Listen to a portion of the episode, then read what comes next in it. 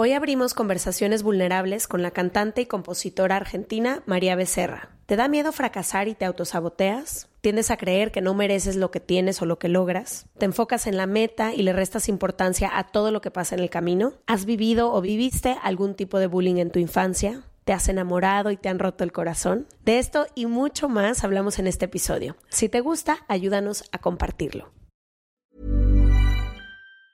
When you're ready to pop the question, the last thing you want to do is second guess the ring. At Bluenile.com, you can design a one of a kind ring with the ease and convenience of shopping online. Choose your diamond and setting. When you find the one, you'll get it delivered right to your door. Go to Bluenile.com and use promo code LISTEN to get $50 off your purchase of $500 or more. That's code LISTEN at Bluenile.com for $50 off your purchase. Bluenile.com code LISTEN. Planning for your next trip? Elevate your travel style with Quince. Quince has all the jet setting essentials you'll want for your next getaway, like European linen, premium luggage options, buttery soft Italian leather bags, and so much more. And is all priced at 50 to 80% less than similar brands. Plus, Quince only works with factories that use safe and ethical manufacturing practices. Pack your bags with high-quality essentials you'll be wearing for vacations to come with Quince. Go to quince.com slash pack for free shipping and 365-day returns. From the beginning. Se regalan dudas nace de la infinita necesidad de cuestionarnos todo. todo lo que está a nuestro alrededor. De dónde venimos y hacia dónde vamos. ¿Cómo tomar decisiones más informadas? Tenemos tantas dudas que te las queremos regalar. Soy Leti Sagún. Y yo, Ashley Franje, y en este espacio invitamos a quienes saben y no saben tanto de todo eso que tendríamos que estar hablando. En colaboración con ACAST. Les damos la bienvenida a otro martes de Se Regalan Dudas. Hoy estamos bien contentas con nuestra invitada porque sabemos que Argentina es uno de los países donde más se escucha Se Regalan Dudas, uno de los países de Latinoamérica donde más se escucha. Y de pronto, a lo mejor por la distancia, no tenemos seguido invitadas o invitados que sean argentinas o argentinos. Entonces, a mí me emociona mucho. Hoy nos acompaña María Becerra. Hola. Conocemos bien su música, la seguimos, entonces estamos bien emocionadas de que estés aquí. Bienvenida. A Muchas gracias. Gracias por el espacio. Un gusto. Er, ¿Eres la primera argentina en venir? Sí. Que sea presencial. Tuvimos algunos durante la pandemia que eran ah, un experto de redes sociales y lo cómo te afecta en tu cerebro. Y luego era él era argentino, ¿te acuerdas? Y también cuando grabamos en Miami había una experta argentina, ¿te acuerdas? En un tema. En la biodecodificación. En algo así también. Sí, sí, Pero bueno, ¡Qué memoria! yo, imagínate. Yo soy malísima. Lo primero que quisiéramos saber de ti, María, es, pues, conocemos un poco de ti en los últimos años, quizá que es cuando has estado en la vida pública, pero para entender quién es María Becerra hoy, ¿qué tendríamos que saber o conocer de tu historia? ¿Dónde naciste? ¿Cómo creciste? ¿Quién fuiste de niña? ¿Cómo empiezas a acercarte a la música? Un poquito de tu historia para conocerte bien. Bueno, yo me llamo María, nací en Quilmes, en Argentina, una familia numerosa, se podría decir, somos cuatro hermanos, y nada, la verdad que desde chica me, me ha movido muchísimo la música. Desde chica que me apasiona y que jamás, jamás en la vida pude sentir algo comparado a lo que me hace sentir la música. Wow. Es una, es una emoción. Bueno, de hecho yo tengo este tatuaje en el dedo anular que es como mi casamiento con la música. Siento que me ha dado tanto más aprendizaje que cualquier cosa, enseñanzas, más emociones y, eventos increíbles en mi vida que cualquier otra cosa. Y siento que estoy en constante aprendizaje. Me gusta mucho aprender, absorber, em, cambiar lo que estoy haciendo de repente, salir de mi zona de confort, enfrentarme a desafíos y, y eso la verdad que ha sido desde chica, desde los siete años que empecé a estudiar canto y pasé por, por, por varias profesoras de canto, por academias, estudié comedia musical, teatro, hice una obra de teatro, audicioné muchos, muchos años para series de Argentina, nunca me tomaron, pero yo siempre audicioné, de hecho, de hecho en YouTube todavía se encuentran mis castings porque yo los subí a YouTube. Y me ves a mí a los 7, a los 12 audicionando y diciendo estos son mis perfiles y no sé qué. Todo, todo, súper ilusionada. Y la verdad que tengo la dicha de que mi familia siempre me ha apoyado. Soy muy afortunada en eso usualmente cuando uno quiere vivir del arte, viste, existen esos comentarios de como de que te vas a morir de hambre, que no vas a lograr nada, que es muy difícil, que solo son unos pocos. Y la verdad que jamás recibí esos comentarios de parte de mi familia. Siempre me apoyaron desde el momento que se dieron cuenta lo que yo amaba la música, porque yo no amaba nada igual que, que a la música. Y bueno, el tiempo fue pasando, saqué mi, mi primer canción a los 17, si no me equivoco. 17, 18 con unos amigos. A los pocos meses saqué otra con otro amigo. Y a los pocos meses empecé a, sentir que era lo que me quería dedicar, definitivamente, derribando cualquier eh, miedo y, el qué dirán o los consejos que me daban, simplemente ir por lo que, por lo que amaba hacer y tipo, no, no, no pretendía tampoco ser una estrella. Si no me iba bien con mi música, iba a ser profesora de canto, Cualquier cosa relacionada a lo que me gustara, como que me negaba a, no vivir de lo que amaba, porque realmente era muy feliz haciéndolo. Y bueno, empecé profesionalmente a sacar música así con eh, diariamente, no, pero mensualmente, etcétera. A los 19 saqué mi primer EP de tres canciones y la verdad que me fue súper bien. A los dos meses o al mes saqué una canción que se llama High y fue como un boom, o sea, fue increíble. En Argentina fue mi primera canción que entró al top 50, eh, fue una movida muy zarpada y bueno, y ahí empecé a sacar temas cada mes, dos meses, un álbum, nominaciones y así empezó a venir todo y bueno. Premios, eventos. Acá estamos, sí. Hablabas de la palabra desafío. ¿Cuál es el desafío que más te sientes orgullosa de haber podido superar? Uy, yo creo... Y yo creo que el desafío, que todavía lo estoy superando realmente, lo puedo llevar en realidad. El desafío de, de la crítica, ¿viste? La crítica del el hate masivo, de la presentación en público y, y, que estaba nerviosa y que esto no le salió bien, eso era lo que más me costaba. Y hoy en día la verdad es que trato de toda la crítica convertirlo en un avance en algún punto. Aprender, viste, de, de lo malo, de mis errores y transformarlo en algo bueno, en algo positivo, en un aprendizaje. Pero estoy orgullosa de que no me afecta más. ¿Viste? Antes para mí era, ah, me están criticando en Twitter, no sé.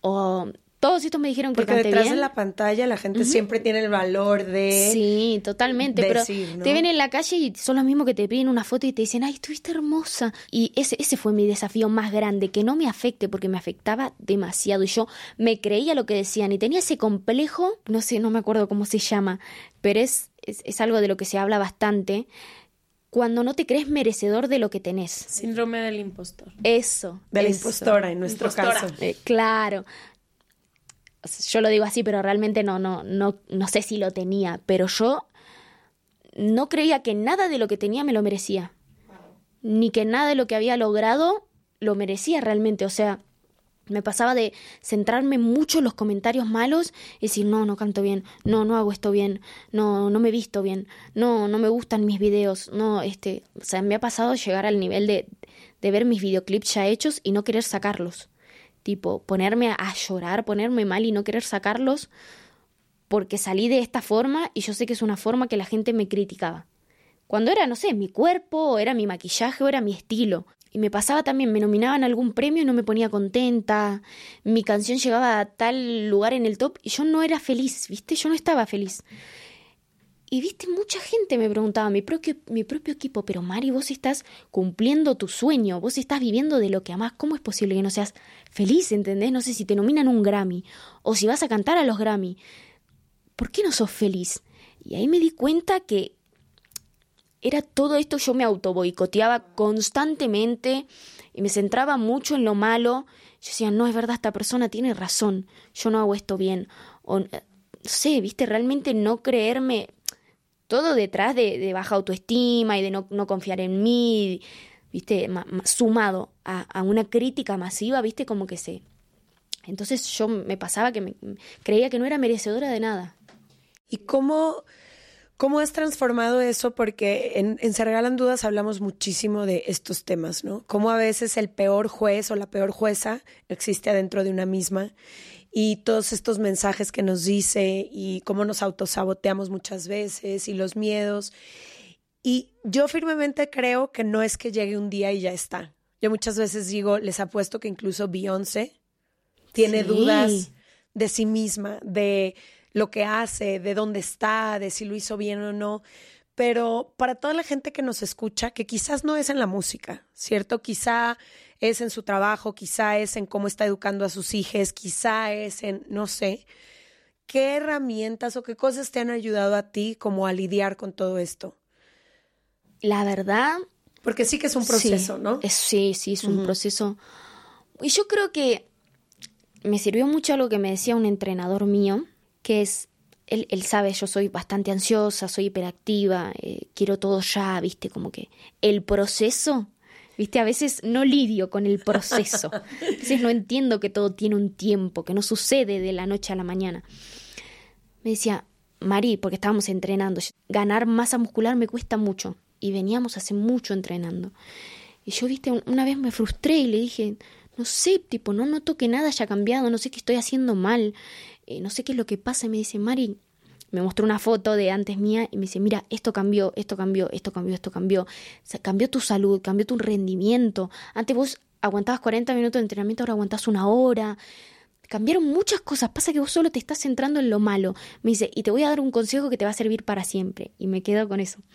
Me dice, vos siempre ves a lo lejos la luz a la que vos querés llegar. Imagínate que hubiera todo un camino con la luz a la que vos querés llegar al fondo.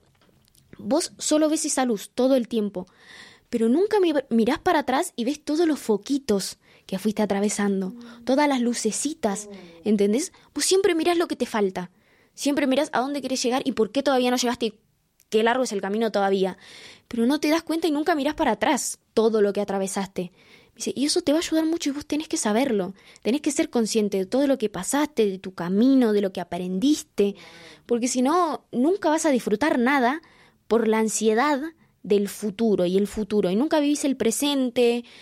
Y ese día fue un antes y un después para mí realmente. Yo siento que eso es clave, viste, como tener esos, ya sea, no sé, lo que sea, por ejemplo, una foto en mi caso de, de los cambios que voy teniendo, ya sea de, de, estar más atenta, viste, también a, che, no, pero esto yo lo pude cambiar, viste, cuando me estoy boicoteando en algo o pensando que, que algo está mal, pensar, no, no, pero yo antes lo hacía peor, ¿entendés? Ahora mejoré, está bien, como ser consciente de eso, de, de los cambios del aprendizaje.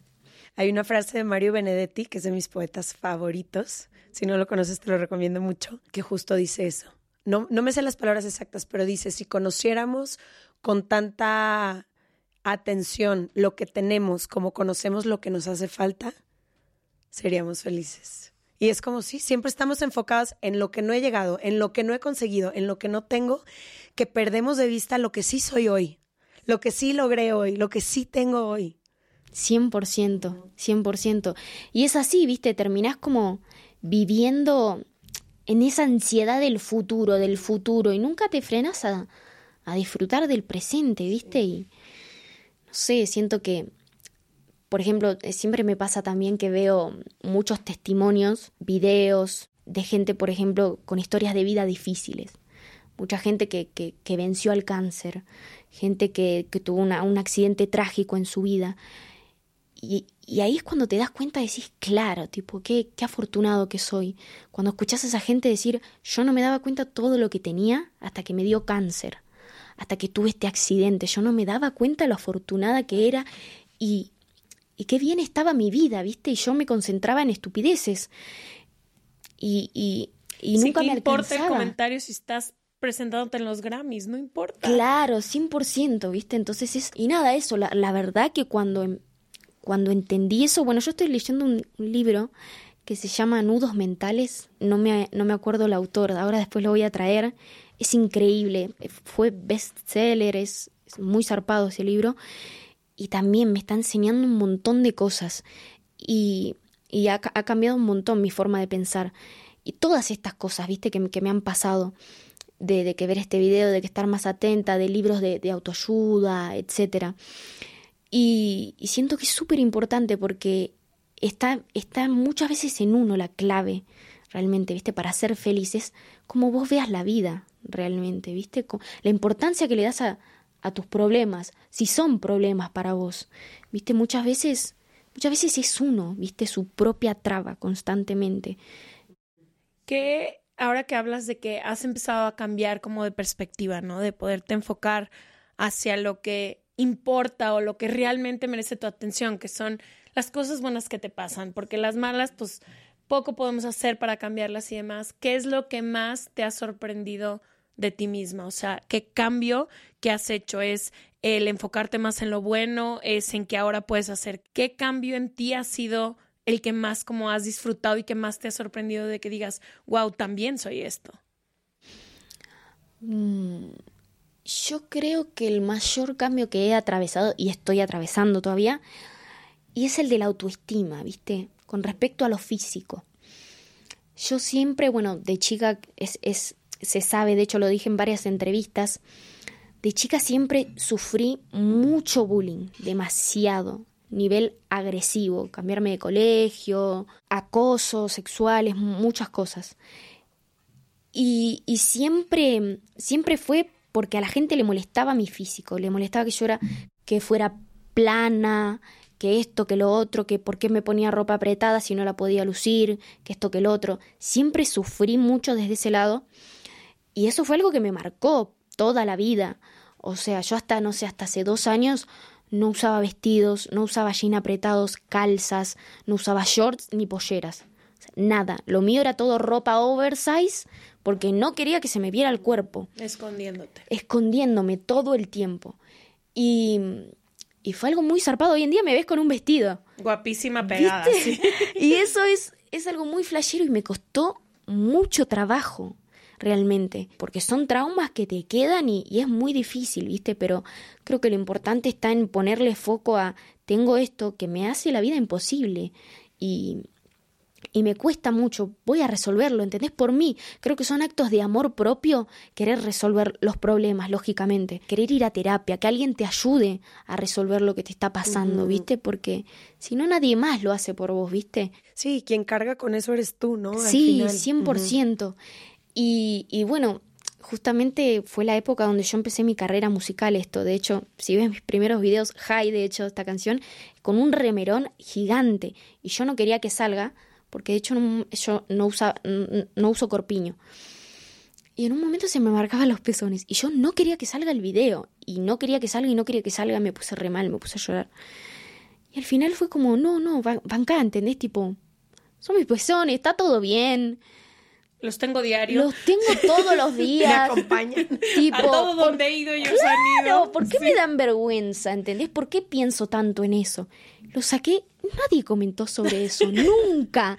Solo era yo. Y, y, nada, creo que también mi carrera musical, al estar tan expuesta, me ayudó mucho en este proceso, la verdad. Porque tuve que enfrentarme a situaciones en donde tenía que estar parada frente a mucha gente, situaciones de tapas de revistas, donde te, te muestran ropa diferente, y de repente te das cuenta que, tipo, ¿por qué me estoy tapando todo el tiempo? ¿Por qué esta ropa tan bonita que me encantaría ponérmela estoy diciendo que no me la voy a poner? Y así un montón de cosas. Y, y como que empecé a trabajar mucho. ¿Qué era la voz en tu cabeza? O sea, ¿qué te decía? Si te ponías ese vestido, ¿qué? Que me quedaba horrible. Siempre tuve un complejo con mis piernas. No que mis piernas son muy flaquitas, no que soy muy huesuda, que no quiero que se me vean. que todo el mundo iba a voltear solo a ver tus piernas. Solo que solo iba a ver mis piernas, ¿entendés? Eso era lo que yo pensaba. Y es terrible porque tengo tengo muchas cualidades, ¿entendés? Soy soy una buena persona, siento que mi mirada tiene luz, tengo una linda sonrisa, ¿viste? y más allá de lo físico también muchas cualidades internas, claro. Y mm, ¿por qué me centro en eso? ¿Entendés? ¿Por qué? Tuvimos un invitado en Se Regalan Dudas una vez que nunca se me va a olvidar, que me decía, cuando tu voz interna te recrimina algo, tus piernas, en mi caso es mi abdomen. Ash dice que ella sentía que había una policía del bikini que le decía, tú no te puedes poner. O sea, yo sentía que si me ponía un bikini, alguien iba a llegar de que, disculpe, usted no puede usar bikini, se lo tiene que quitar. El día que me lo puse estuve toda, nunca me había puesto un bikini en mi vida y estuve toda tensa en la playa, yo de que, ¿a qué horas va a llegar alguien a decirme de señor, usted se tiene que tapar? Y pasó el día, no llegó nadie. ¿A nadie le importó? A nadie le importó, ni a Leti que estaba al lado de mí me dijo algo del bikini. Yo fue como de que, ¿cómo no va a venir? Y yo, nadie va a venir nunca. Nunca. Pero este invitado que vino a Se Regalan Dudas decía, siempre que tienes una voz que te está diciendo algo, piensa dónde aprendiste eso, quién te lo dijo. Y entonces ahí te regresas y dices, claro, fue en el bullying de la escuela que alguien me dijo, es que tú tienes tal, tal, tal. Yo lo interioricé y ahora yo misma me castigo con eso. O quizás fue mamá o quizás te vuelves fue tu papá. propia bully, tú te vuelves tu propia piernas. bully. Alguien empezó, pudo haber sido alguien directamente o pudo haber sido a lo mejor la sociedad que decía tú por ser mujer o tú por pero luego esa voz pasa adentro y ahí es cuando se vuelve peligrosa, porque entonces la, la enemiga o el enemigo ya no está afuera, ya, ya está dentro. Está dentro, es increíble. Es súper. Hay que tener tanto cuidado con eso, es, es terrible. A veces uno mismo es su propio enemigo. Mm. Quería preguntarte, ¿cómo te enamoras normalmente? Uf. O cómo amas, ¿no? Ajá, ¿cómo, primero empezamos cómo te enamoras y luego cómo dirías que amas. Yo me enamoro intensamente. Ay, Dios. me enamoro, pero in- intensamente. Y me encanta, te juro, me encanta. Me encanta ser tan intensa con mis emociones. Siento que también eso es una cualidad por la que escribo tantas canciones Claro. también. De amor, de desamor. De... Y cuando estoy enamorada, siento que en mí florecen cosas muy bonitas, ¿viste? Que de otra forma no puedes ver, ¿cierto? Claro, de otra forma no puedo ver totalmente, de otra forma no salen a la luz con otras personas, pero cuando estás enamorado, ay, no sé, siento que es algo realmente increíble y yo, como amo, me habías preguntado también. Yo también soy muy, mi amor es muy fiel, como que inconscientemente, no, no, no es algo que no tengo que ser fiel y me obligo se me hace súper imposible realmente pensar en engañar a la persona con la que estoy. Siento que no tengo realmente ojos para otras personas, ¿viste? O sea, todo el mundo puede ver y pensar, qué lindo es este, qué linda es esta. Pero de ahí a querer hacer algo, ¿viste? Como que estoy muy lejos. Soy de esas personas que piensa tanto en lo que en lo que construyó con la otra persona, me parece tan único el ambiente y la confianza que hay en una relación y cuánto cuesta armarlo como para destruirlo en tan poco, ¿viste? Y, y pienso mucho en la responsabilidad afectiva, ¿viste? Con el otro. En, sí, no sé, por ejemplo, vos podés tener, ponele que tengas ganas de, de engañar a tu pareja. Pero tipo, realmente de ahí hacerlo es pensar en... No, no sabés lo que podés generar en el otro, ¿viste? Es, es algo muy heavy. Siento que una relación es un compromiso, ¿viste? Que hay que respetar, es un compromiso sagrado para mí. Sí. Fíjate que yo soy muy parecida a ti en eso. Yo amo intensamente. He amado pocas veces en mi vida por lo mismo, porque yo lo siento como una entrega titánica, así de no puedo nada más recoger mis cosas y bueno, ahora, ahora te lo voy a dar a ti y ahora a ti. No, salir de una relación me cuesta porque ya invertí todo. Y siento igual que tú, como que cuando alguien ocupa mi corazón,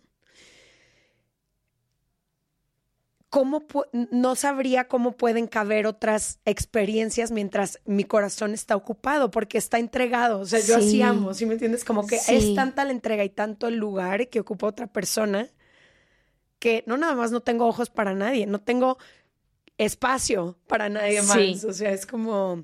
100%, sí, sí, sí. y de es- que te entrego todo, entonces cuando me voy, ay, jole, eh, espérame a ver Sí, cuánto me toma recuperarme. de Claro. Sí, no sé, viste, a veces pienso en. A veces pienso y me digo, María, es peligroso. A veces pienso y me digo, "Mm, no serás demasiado intensa. No, no, de- no entregarás demasiado, a veces pienso. Pero es que no me sale de otra forma tampoco, ¿viste? es como es inconsciente, es como ya lo que soy, ¿viste? Entonces tampoco como que lucho contra eso.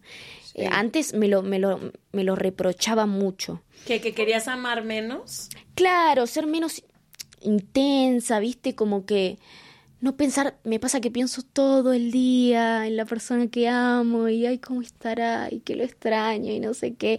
No llega a hacerme mal extrañar, es como, pero lo tengo presente todo el tiempo, ¿viste? Y antes me cuestionaba mucho y decía, no, ¿por qué pienso todo el día en él? ¿Entendés? Tipo, tengo que pensar en mí. O no sé, tengo que pensar en, no tengo que pensar en que lo extraño, tengo que estar presente en el momento en que estoy. Y es tipo, sí estoy presente en el momento en el que estoy, pienso en mí, soy yo, pero también lo extraño. Y está bien, ¿entendés? Y también pienso en él y, y me da ganas de que estuviera acá.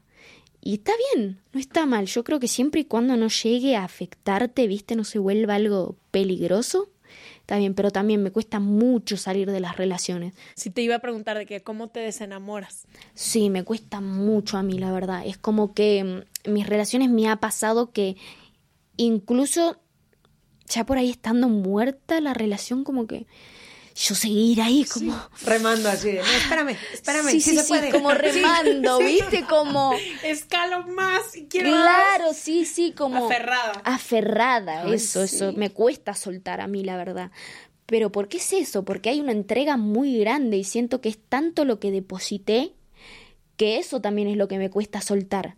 ¿Viste? Lo que yo siento que dejé ahí. Y es como dice ella, también se va parte de, de, de, mí, viste, en esa persona. Y entonces es como, es un, es un flash. Yo también soy mucho de, hacerme la película y proyecto. Soy fantasera, yo ya fui fantasiosa. 2045, perfecto. Ay, yo vino una antes que ti, vino un especialista y le tiene que, sí, cuando yo pienso en durar 65 años con alguien, yo volteo 65 ah, años. sí, sí, sí, sí, es un Dos montón. vidas.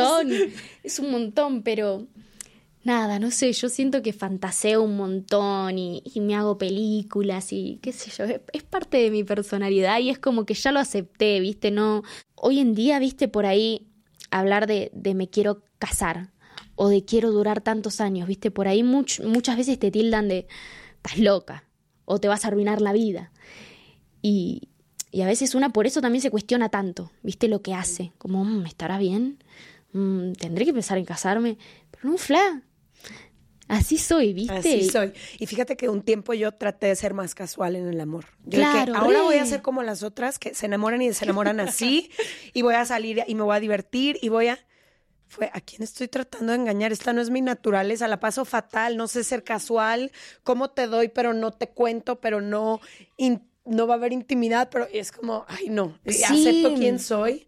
Pero también parte de amar tan intensamente es que luego también duele mucho cuando te sales de una relación, porque no diste así de, bueno, te voy a dar una parte, no, es como, voy completamente. Entonces, cuando me voy, dame tiempo de recoger mis sí, 100%, y reconstruirme. 100%. A mí me pasó también como que intenté con eso de, como para salvar una relación. ¿Qué onda esto de la relación abierta?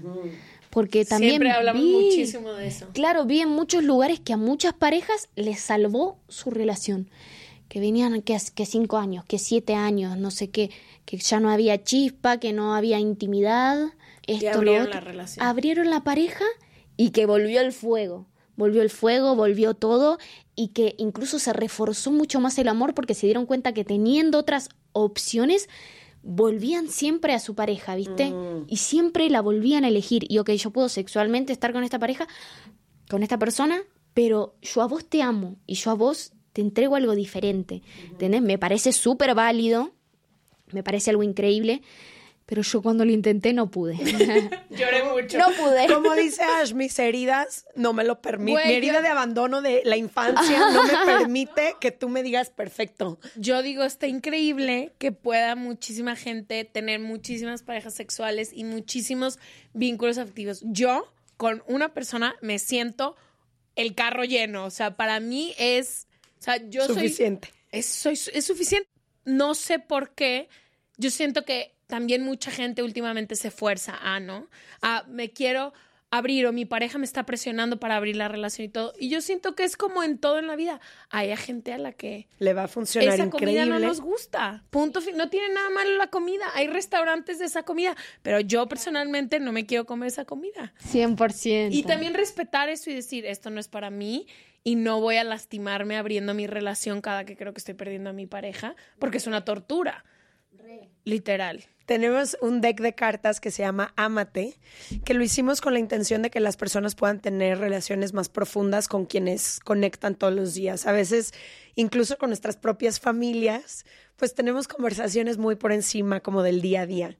Y estas preguntas tienen la intención de ayudarnos a conocer mejor las personas que nos rodean. Okay. Es el tercer deck que hacemos. Es el tercer. el primero fue de amor propio, el segundo fue para tener relaciones como más profundas y este es para conocer mejor, es para conocer mejor a las personas que nos rodean. Entonces te vamos a pedir, son 60 cartas. No, del 1 al 120. Escoge un... Ah, del 1 al 120 porque son 60 cartas dobles. Escoge el número que quieras y cada una vamos a ir contestando una pregunta.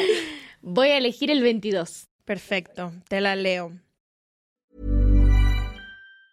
This Mother's Day, celebrate the extraordinary women in your life with a heartfelt gift from Blue Nile. Whether it's for your mom, a mother figure, or yourself as a mom, find that perfect piece to express your love and appreciation. Explore Blue Nile's exquisite pearls and mesmerizing gemstones that she's sure to love. Enjoy fast shipping options like guaranteed free shipping and returns. Make this Mother's Day unforgettable with a piece from Blue Nile. Right now, get up to 50% off at BlueNile.com. That's BlueNile.com. Hiring for your small business? If you're not looking for professionals on LinkedIn, you're looking in the wrong place. That's like looking for your car keys in a fish tank.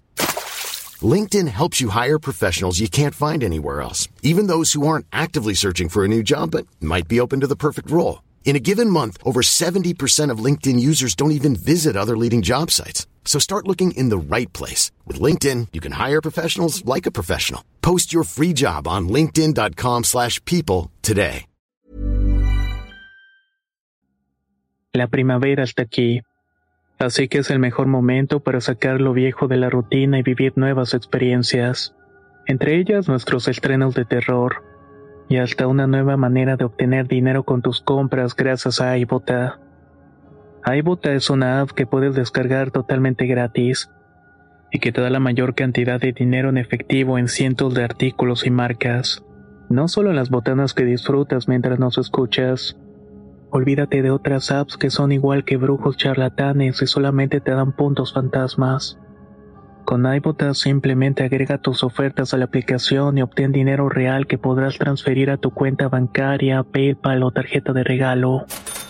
No lo dudes y únete a una comunidad con 50 millones de usuarios que ya disponen de los beneficios de más de 2.700 marcas y tiendas, como Lowe's, Macy's, Sephora y Best Buy.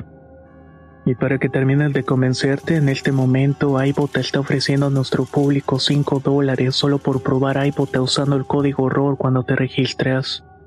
Solo tienes que ir al App Store o Google Play Store y descargar la aplicación iBota gratis para comenzar a ganar dinero en efectivo y usar el código ROR. Esto es iBota en Google Play o App Store y usa el código ROR. Aprovecha los nuevos comienzos y corre a descargar la aplicación para ganar más cashback.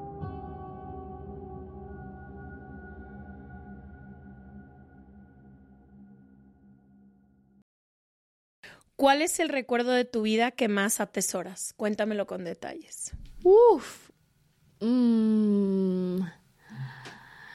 Yo creo que el recuerdo que más atesoro es un recuerdo que tengo con mi abuela, que falleció, yo tengo un recuerdo muy fijo de su mirada. La, situación con mi abuela fue cuando ella tenía 90 años, mi, papá tiene nueve hermanos, ella con 90 años la tenían que cuidar y había estado en la casa de, muchos de los hermanos de mi papá que la cuidaban y la, estaba un tiempo con, con ellos. Pero bueno, resulta que en un momento el, hermano que la cuidaba no podía cuidarla más y vino a mi casa a vivir, a, que la cuidáramos.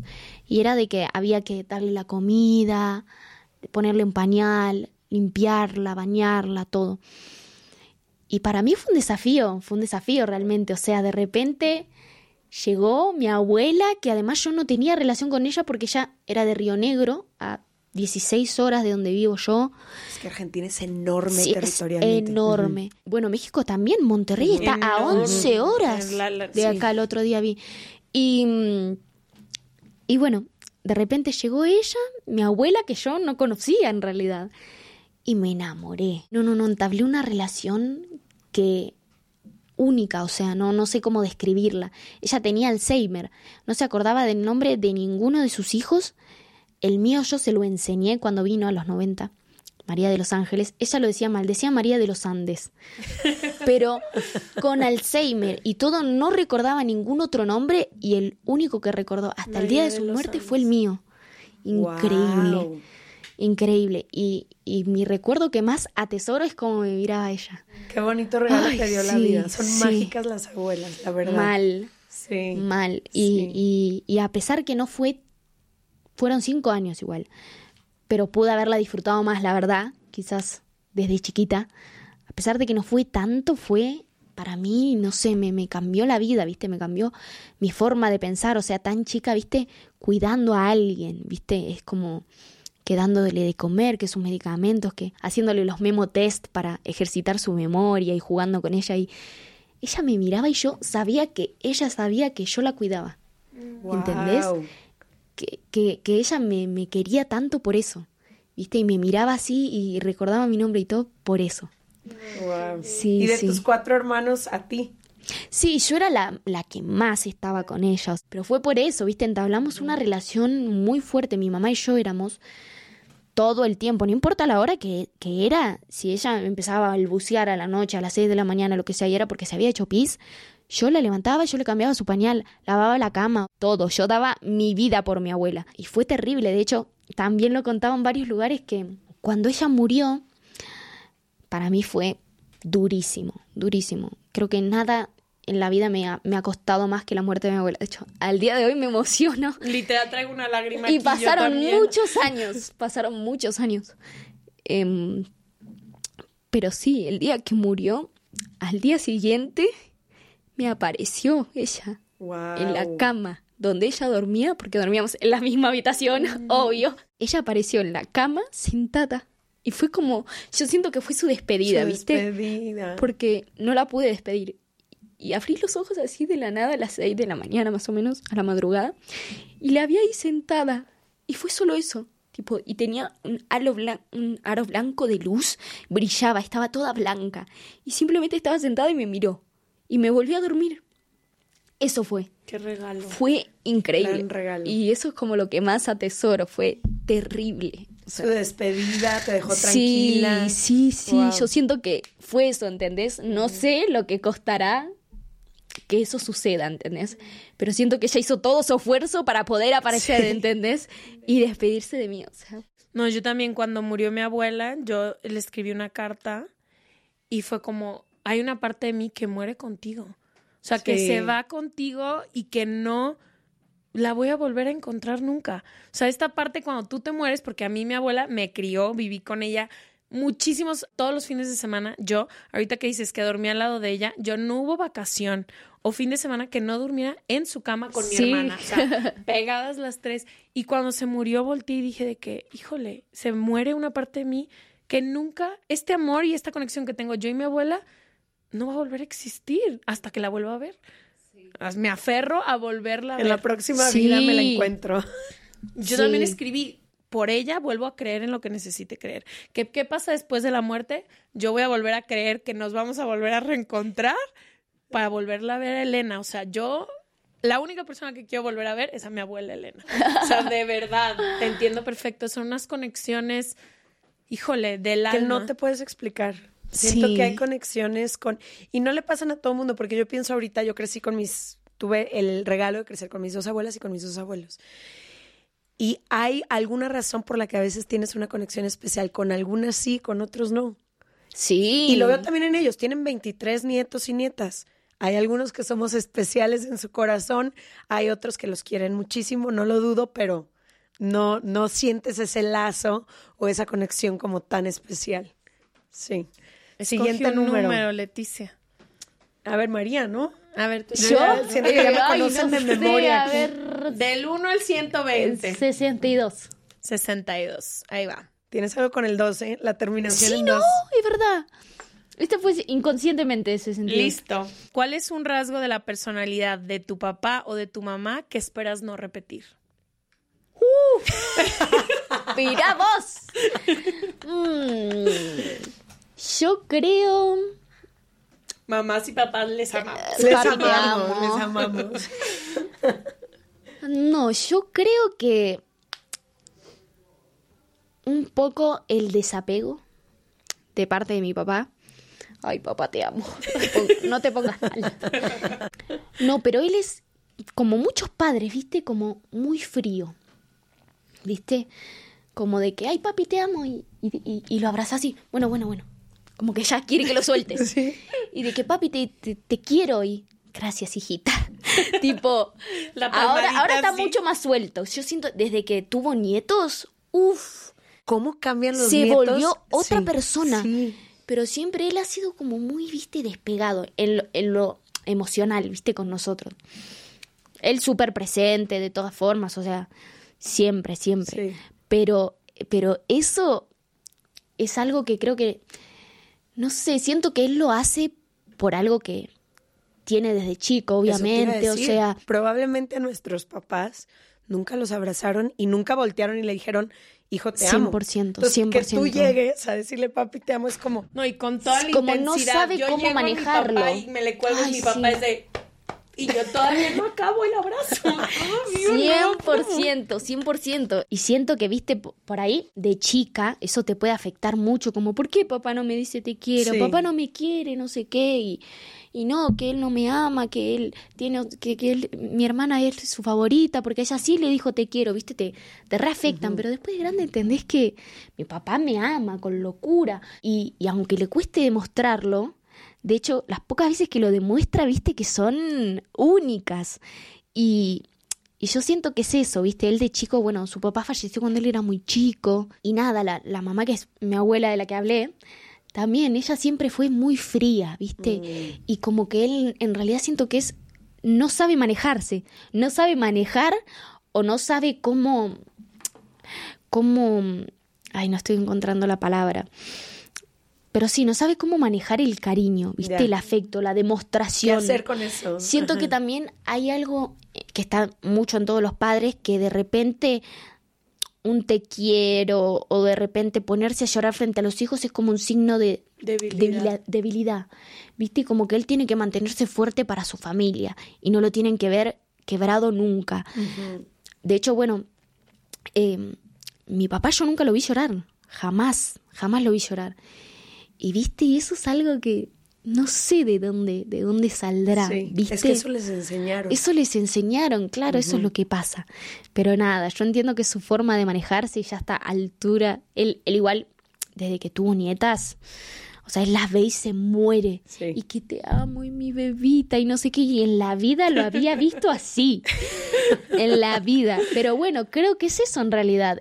E- ese fue su, su tiempo que necesitó, ¿viste? Ese fue el tiempo que necesitó atravesar para poder ahí desenvolverse, para poder demostrar cariño, para poder sonrojarse cuando ve a su nieta sin sentirse mal porque se sonrojó o ¿viste? ser bien demostrativo. Siento que ese fue su proceso. También porque a veces no nos damos cuenta que todas estas, todo este patriarcado y esta forma de etiquetar a las mujeres de una forma y etiquetar a los hombres de otra, les ha robado toda posibilidad a ellos de ser vulnerables O emocionales. o emocionales. Yo, mi papá, su forma de mostrar cariño es darme todo lo que él tenga disponible. O sea, si mi papá tiene dos pesos, dos pesos me va a dar. Si tiene un pan, un pan me lo va a dar. Porque a él le dijeron que esa era La forma de forma de paternar. ser papá. Y ahora que digo, papi, ya no me tienes que dar nada. Ya, es más, prefiero ir a cenar contigo a que me invites a no sé dónde y es Y como... dame dos horas de tu tiempo, dame un abrazo. Exacto, pero volteo a ver y digo, pobre, a él le dijeron que la única forma en la que él era valioso era si sus hijas aprendían inglés. Entonces mi papá todo el día con el inglés, con el golf, con el inglés, con el golf, con el inglés. Y es como, pobre, porque hubo otras partes de nuestra vida que fueron hermosas que necesitábamos de él ahí, pero no es que él no quiso estar, es que no sabe cómo está. No sabe. No sabe. 100%. Y es súper, cuando lo ves así, puedes voltear a ver a tus papás con mucha compasión. Yo ahorita veo a mis papás y digo, ahora que ya no necesito nada de él, que me dio toda la educación y me siento muy privilegiada, volteo y digo, ahora tenemos que los dos aprender a ver qué necesitamos el uno de otro en otra etapa donde él ya no es mi proveedor, donde yo ya tengo mi negocio, donde yo hago esto y él es como, ok, ¿qué se necesita? Pues nada, no necesito, siéntate aquí. Te voy a contar una cosa que ni te va a importar, pero tú sí sabes cómo. Y como reaprender también a ser mamá e hija de adulta, que es complicado. Sí, ya son dos personas, bajan del pedestal mamá y papá y es como aprender a mirarnos desde otro lugar. Sí, 100%, viste, como también esas primeras charlas donde no estás de acuerdo con lo que dicen, donde tenés que enseñarles un montón de cosas, donde, viste, pasa esto que los choquea, que vos les estés enseñando algo, ¿entendés? De la vida, que te estés parando a discutir con ellos, no sé, cosas como el machismo, etcétera, ¿viste? y que tengas las herramientas para probar que tu mirada es válida, ¿no? o sea, no nomás en gritos de decir, esto es lo que he estudiado y, y tenemos que cambiar como familia ciertas cosas. Sí.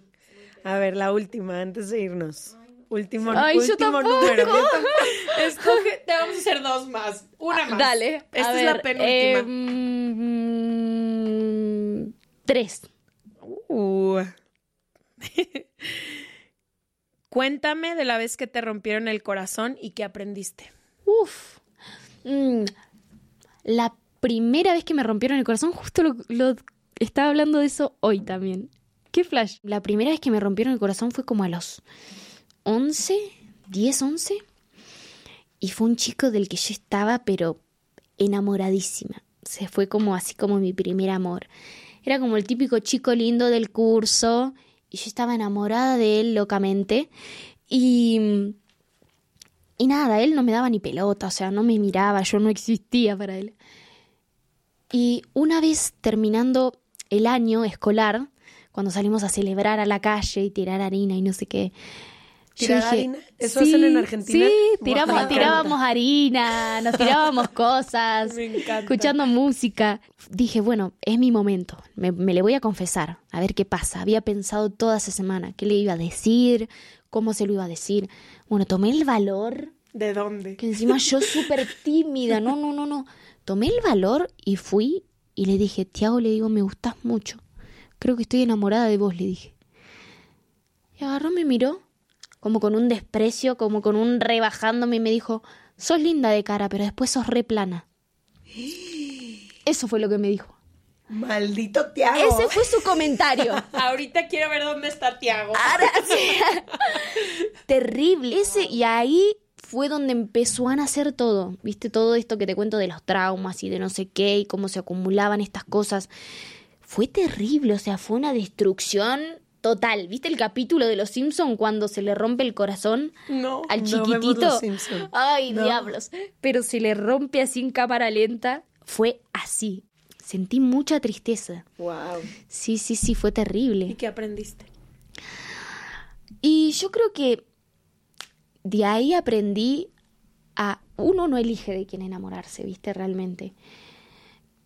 Pero yo de ahí aprendí a no enamorarme de alguien así de nuevo si uno no lo elige, pero también uno desde el amor propio, viste, detecta estas banderitas rojas y dice, ok, me puede gustar físicamente, pero yo no me puedo enamorar de este, ¿entendés? Sí, porque el amor también se construye. Ahora sí, última pregunta. Escogen mm, el que tú quieras. 92.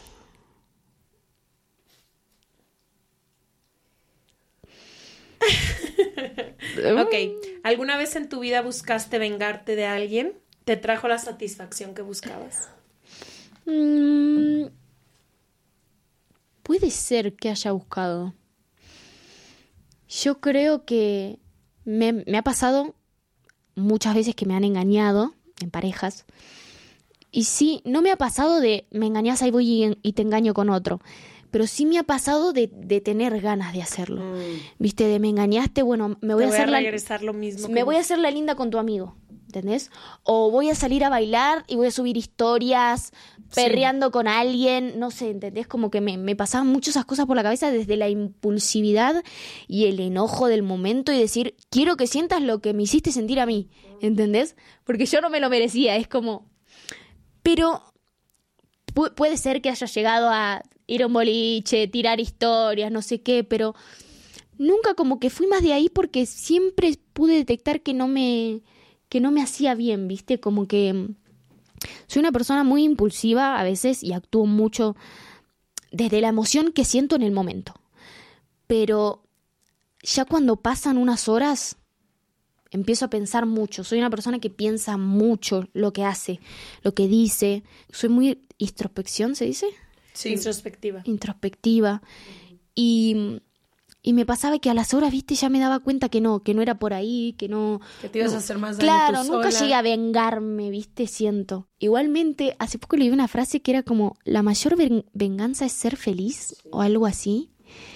Y creo que... Creo Esa que, fue tu venganza. Sí, sí, creo que sí, la verdad. De hecho... Qué hermoso, la mayor venganza es sí, ser feliz, con tu vida. Sí, esa es la mayor venganza, viste, para alguien que te lastimó, para alguien que no que no era la persona indicada. Yo creo que ser feliz y, radiante, que vea que no pudo destruirte, ¿viste? Aunque lo quiso. Que ya está, ¿viste? Que vos pasaste la página y vos estás avanzando y quizás él o ella se quedó súper estancado y no puede avanzar porque sigue viendo lo que vos estás haciendo justamente, ¿viste?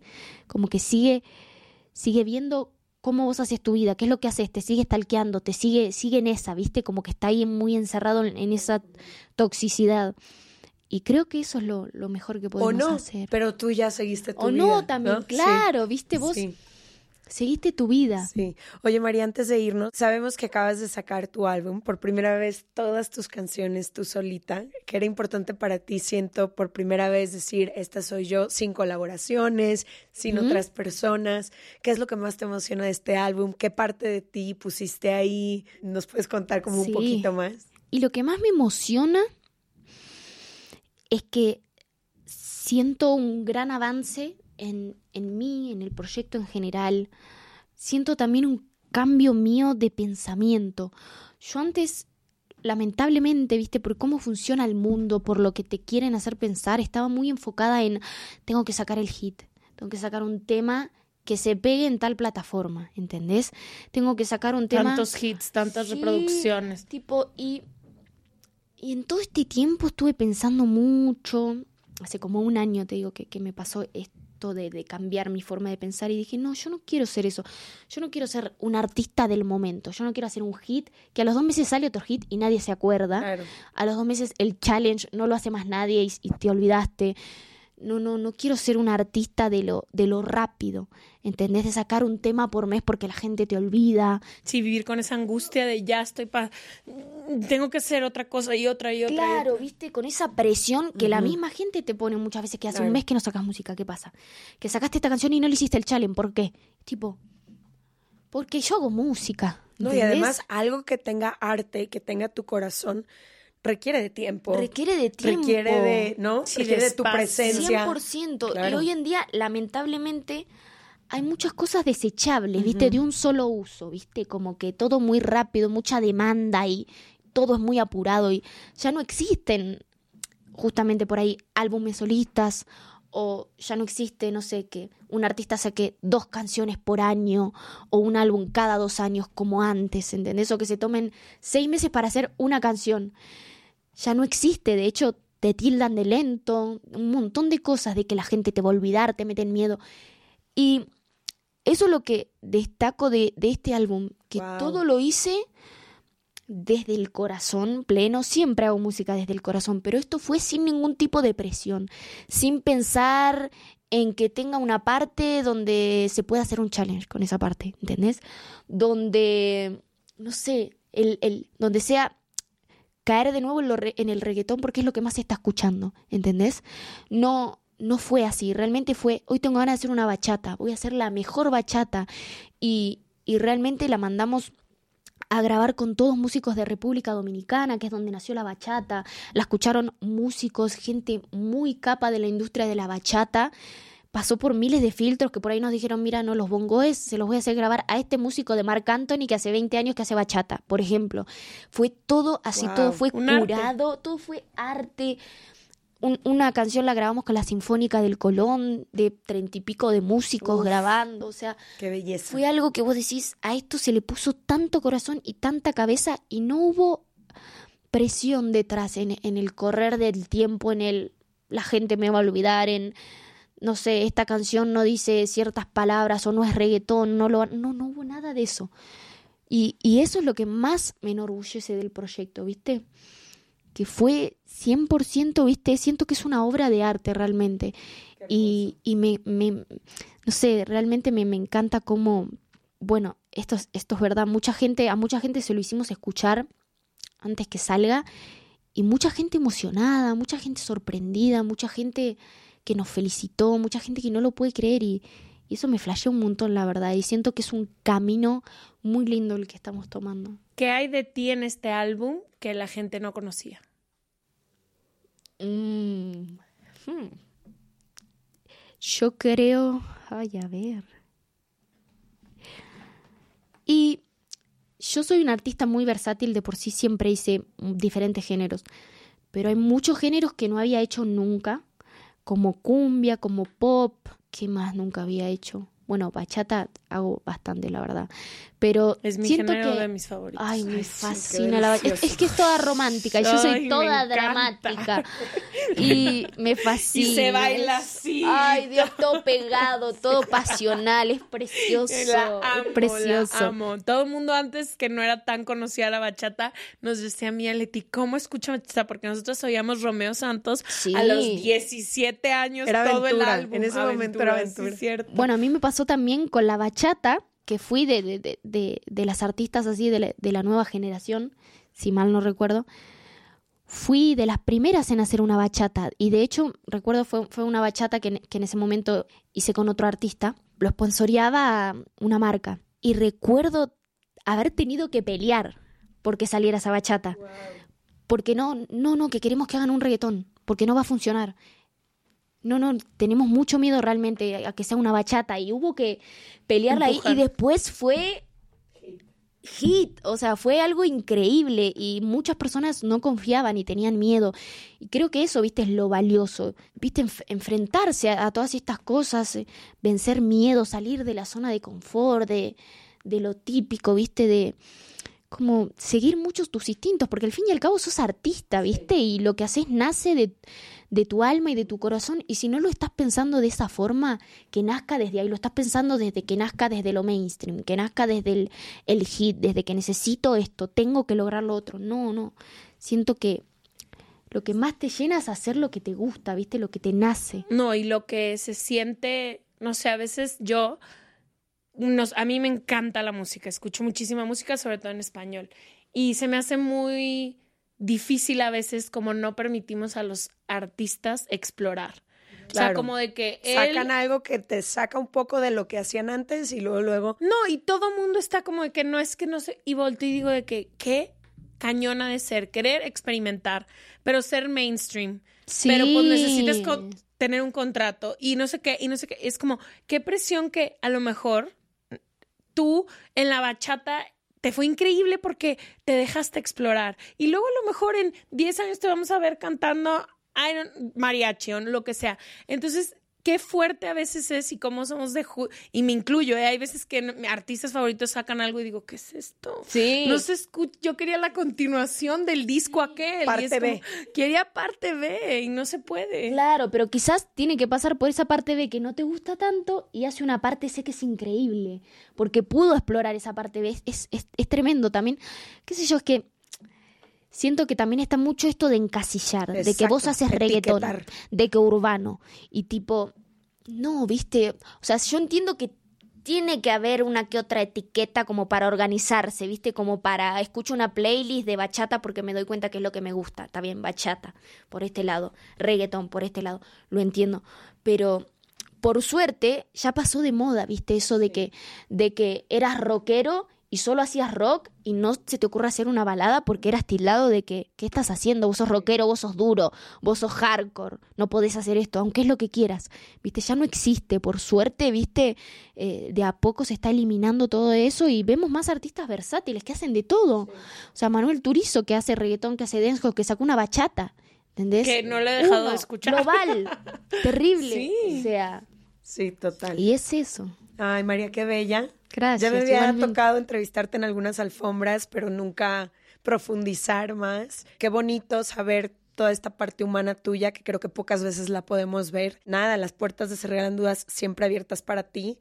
Generalmente cuando es un especialista o experta al final decimos, si quieren encontrar información de, pero bueno, ella es María Becerra, no necesita lados. que le, le demos más, que les pasemos más recursos, pero felicidades por este nuevo álbum y por todo lo que viene para ti y qué bonito que estés conectada contigo de esta forma y que podamos gracias gozarte por venir. Gracias. Muchas Cuando gracias. quieras vuelve. Te vuelvo a hacer preguntas una tras Sí, no, me encantó. O sea, siento que nos tendríamos que sentar a tomar un café, responder todas esas preguntas. Te voy a mandar el deck para que lo, ¿lo tengas. tenés? Sí, Uf, te lo voy a mandar. buenísimo. ¿Quieres quieren usar el deck? Está en serregalandudas.com diagonal amate. Y ahí está nuestro deck que literal sirve eso para tener mejores conversaciones con la gente que nos rodea.